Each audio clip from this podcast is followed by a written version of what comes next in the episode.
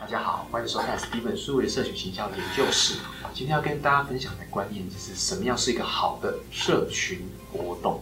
一个好的社群活动有三点特别需要注意的地方。第一个最重要的关键就是简单、直觉、易懂。简单、直觉、易懂的意思是说，这个活动能够参与是没有门槛的，能够很快速的完成。我们常讲上至爷爷奶奶，下至小朋友。都能够很轻松的看得懂，能够知道怎么玩，不用人家教学。比如说有爸爸妈妈，我说，哎，这怎么玩呢？不知道怎么玩，卡住了，你帮我看一下。当再说别人会玩，而且不太会用的人，通常口袋很有钱，你的主力消费水平就没有了。所以要非常简单，跟路径是很直接的，按按钮，下一步分享，下一步买东西就买了，直接一步就完。所以简单、直觉、易懂，不要太炫技，不要太复杂。可能 AR 跟 VR 很炫，或者这些 3D 东西很酷，可等很久很麻烦，不知道怎么玩的时候，门槛就会变高，就不太好用。第二个观念就是社群嘛，社群这个词就是讲分享，所以大家愿不愿意分享？如果看了这个内容，会不会让他想分享到个人的页面上？你会不会害羞，不想分享，不想留在我的粉丝涂鸦墙上？可如果我很想留在我这里，留这里我觉得好有趣哦，太屌了，好好玩，很棒。我要留下来，那就成功了。因为当你会想分享的时候，你的朋友可能有机会点进来之后，他也会分享，带来更多的使用者。所以你的这个 content 里面，不是只有这个体验的流程。大家常忘记一步，就是你玩这个活动之后，最后的分享的东西啊，它反而是最后最后最重要的关键。但是活动很好玩，我们看那些房间的活动很有趣。很酷，很好玩，可是分享东西就是好无聊。贴在图上东西就是我参与这个，然后也没什么梗。那这样的话，他既不想分享，或者有些和他就用赠品逼他分享。那他得到得奖机会之后，他可能要设定私人的分享啊，或者是现世可见几个朋友可以看得到。那这样也没有用，所以让他会想分享的诱因是很关键，他才会让活动有长尾效应，不断不断扩散出去。第三个特点是回扣到行销的效益，就是说本身在行销之前有目标嘛，可能是知名度、好感度、商品行销、商品特点、品牌年轻化，它会有不同要指向的某一个特定的目标。那这个目标里面是不是你玩的这个活动可能很有趣，想分享，可是会不会它本身大家的认知没有认知到你要行销的诉求点是什么？所以千万别忘了本意，就你本身的活动设计的初衷是不是大家玩的这个活动，他也认知到我们要诉求的产品的目的，要传播的重点是什么？他也 get 到，所以这三个观念很重要，分享给大家，谢谢。大家好，好，欢迎收看 Steven 数位社群形象研究室，我是 Steven 黄义明啊。那今天很开心呢，跟大家分享这个学员的一个好问题啊。学员请看右边。好，那这个问题呢啊，呃，我们有六个解决方案哦。好，第一个啊，就是。要做线上线下的一个转换啦、虚实整合啦。第一个，利用优惠折扣，什么意思呢？就是虚拟平台里面要导到实体，常常会用优惠折扣嘛，把人们导到现场来。比如说现场有一些基本盘，它比如说有试用品、有赠品，那人们就会哎导到现场来。那现场来之后，希望的就是说有人流才有钱流，所以用赠品或诱因让人们到现场，然后。再搭配一个，哎，你要不要再加购一个啊？有个加购价，有一个配套的方案，让他们觉得到现场之后不再加买有点可惜啊。所以用网络创造优惠赠品导到实体来，实体这边要串接一些配套机制，让大家买更多东西，这是第一个方案啊。好，第二点啊，就是在实体创造诱因，让他愿意分享到网络，也就是说网络导到实体来，实体能不能产生内容？到网络这边来做扩散，才会 O to O to O 嘛，哈，就是 online to offline 再 to online，啊，这很大的重点。那比如说呢，到现场来啊，让他如果愿意分享，那基本或打卡啦，啊，做一些 content 到网络这边来的时候，啊，它效果会更好。那举个例子啊，国外有一个行销案例，就是呃，他只要啊，你愿意呃这个分享，因为他在游乐园嘛，就戴一个安全帽，然后那个摄影机就拍着自己。那你你乘坐这个机器的时候，就看到他坐大怒神或者云霄飞车那种啊，就吓死人，然后他很紧张的画面，这样逗趣的画面来上传这样。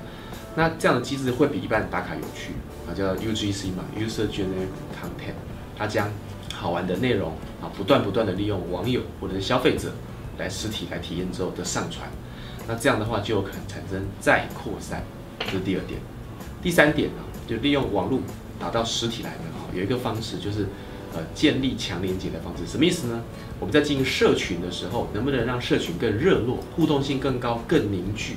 那这样过程当中，打造我们叫重度粉丝啊。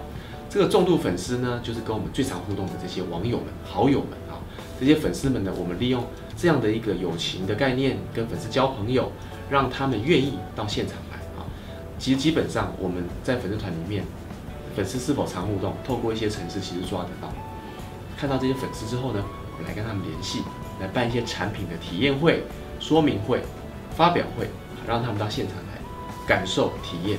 这时候再邀请他们来现身说法，帮我们来背书产品啊。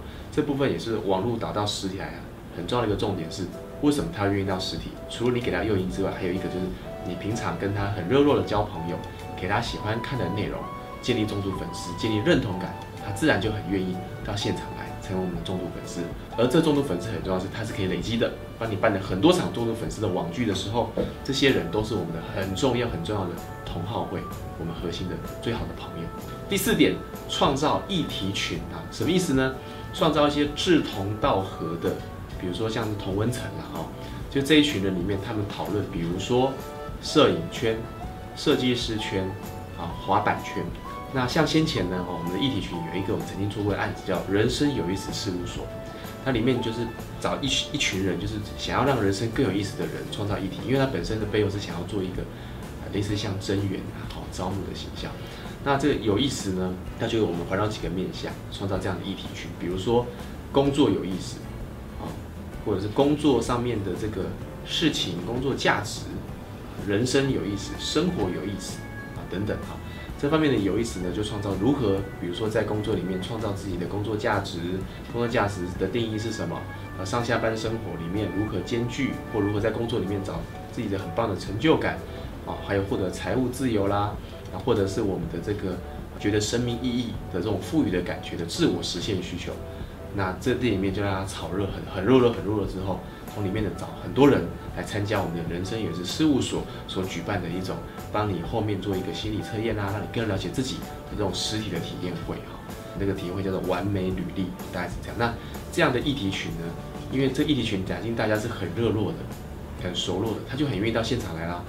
我们再举个例子哦，比如说呢，有一些妈妈要生生小朋友的时候，她会加入一些群组。那群组里面就是同时在这个月会生小孩的这种群组，里面就会讨论他们从怀孕到出生到育儿之间的甘苦谈，这也是议题群啊。这时候如果妈妈办网剧，自然就它就有它的凝聚力。所以平时呢，有一些一个锁定某个议题，创造志同道合的人，转换到实体来，它的效果就会比较好。第五点，好，利用科学化的方式导人到实体来，什么意思呢？其实这个道理哈很简单。就是因为现在广告是实名制的，而且它很多都绑 LBS。那透过我们的一些广告的技术，它可以追踪到，比如说方圆一公里，在这个店头啊，方圆一公里的人们，所以地区是可以锁定，再搭配年龄、性别，甚至兴趣，它可以锁定。比如说我们要推广在台北车站一楼的产品体验会，我们就锁定在台北车站这个地址，方圆一公里内。那这个，然后还有一个，比如说使用手机，因为手使用手机的原因是因为他在走路啊，他可以让你现场来哦。那电脑它就你不会抱着笔电到处跑嘛，所以这是要要锁定手机。然后兴趣来说，比如说是要锁定保养，就是保养的大学女生来体验。这时候你一图钉钉下去之后，他会跟你讲方圆一公里有多少人。那这多少人，这个机制在 FB、IG 都可以实现，甚至 Google Plus。不过 Google Plus 目前台湾用户没有比 FB、IG 这么的。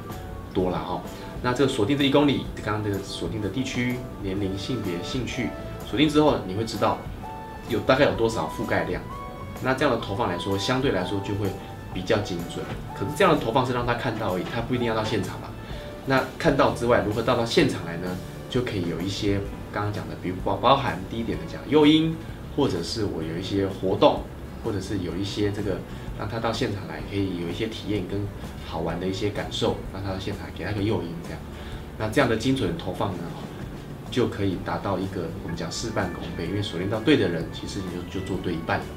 谢谢，请大家多给支持，帮我们按赞、留言、订阅，我们将满满的数位社群行销贡献给你哦。